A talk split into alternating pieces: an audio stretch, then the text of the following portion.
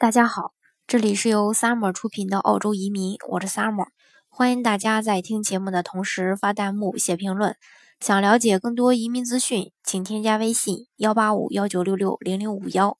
或关注微信公众号“老移民 Summer”，关注国内外最专业的移民交流平台，一起交流移民路上遇到的各种疑难问题，让移民无后顾之忧。今天呢，给大家分享的内容呢是澳洲移民新政或在五月公布。呃，今天呢，给大家盘点一下哪些要点，嗯，可能会变正。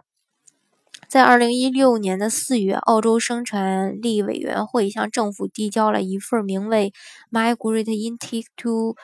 Intake into Australia》的调查报告，并于去年的九月正式公开。这个报告呢，批评了澳洲政府及各州领地政府只顾引进外来人才，而没有相应的一个城市规划来安置新移民的问题，并针对性的对澳洲的移民政策呢提出了诸多的建议。时至今日呢，已经过去了一年，澳洲政府呢没有丝毫的一个行动，也未做出一个任何的一个回应。大家以以为就这样了，但是大家忘了一个很重要的一点。澳洲政府呢是不可能不理会生产力委员会的建议的，但是随着移民数的这个递增啊，环境、福利、房价的飞升等等这些因素吧，政府一直在悄无声息的研究新的移民政策，让澳洲的经济更健康的发展。根据目前移民新政的制定呢，已经。呃，这个接近尾声，预计呢下月政府将发布一个声明。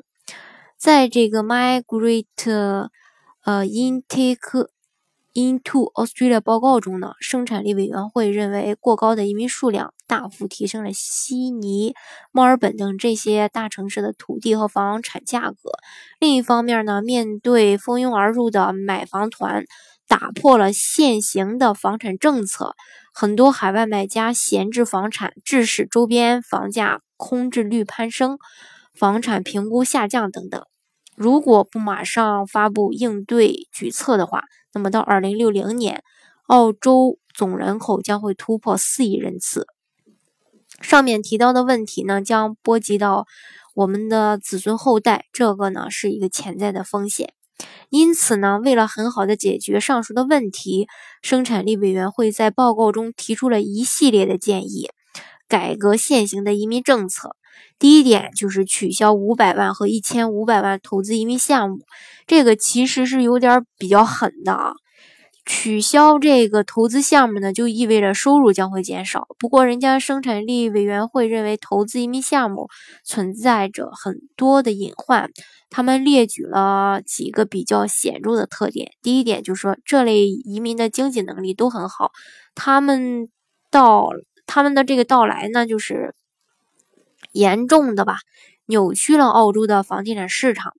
第二点呢，这类签证对年龄和英语水平不限制。可能造成此类申请人很难融入到当地社区当中，进而呢带来一些社会问题。第三点呢，早期此类签证持有者利用一些大银行的回贷安排来投资盈利，这就违背了设立此类签证的一个初衷。第四点呢，警方和其他一些机构则称呢，这类签证为洗钱等违法活动提供了一个温床。生产力委员会认为，在这样的漏洞下吧，这里移民者通过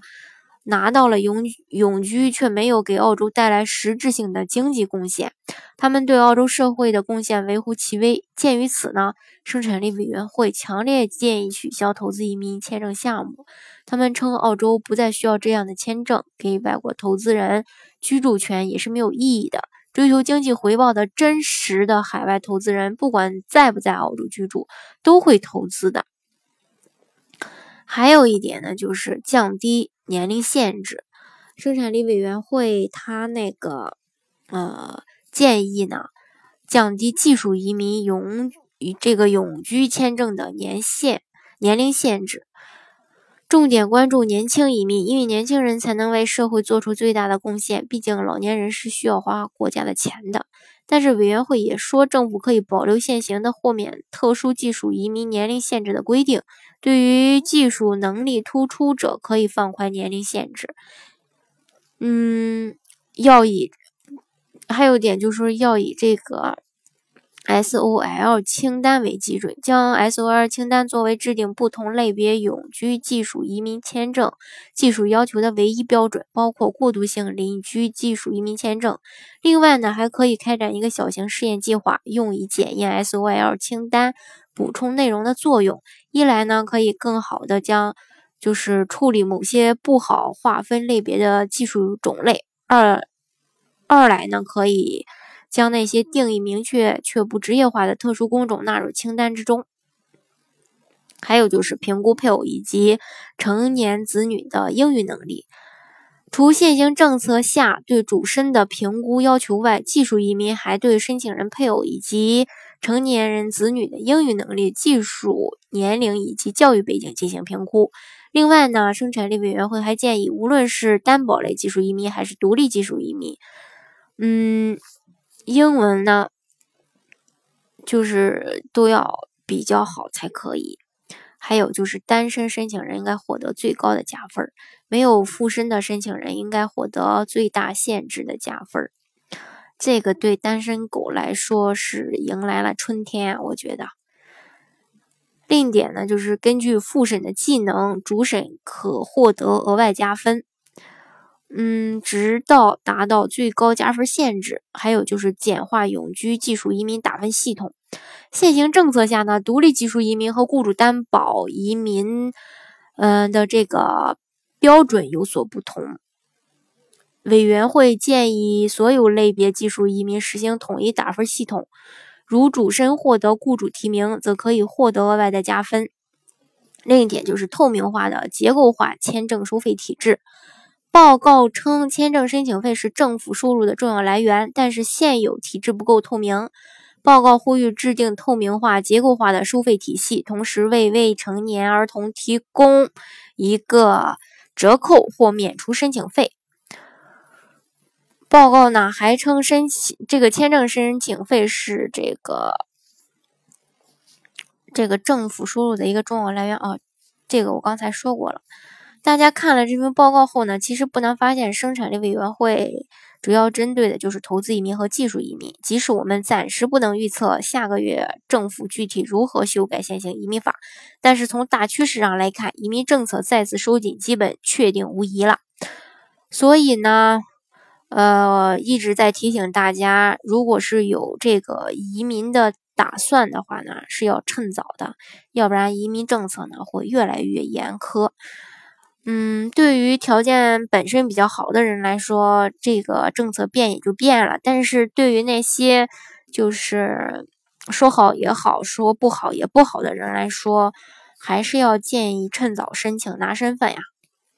好，今天的节目呢，就给大家分享到这里。如果大家想具体的了解澳洲的移民政策、移民项目的话呢，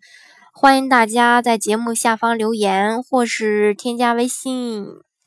呃，我的这个微信幺八五幺九六六零零五幺，或是关注微信公众号“老移民 summer”，关注国内外最专业的移民交流平台，一起交流移民路上遇到的各种疑难问题，让移民无后顾之忧。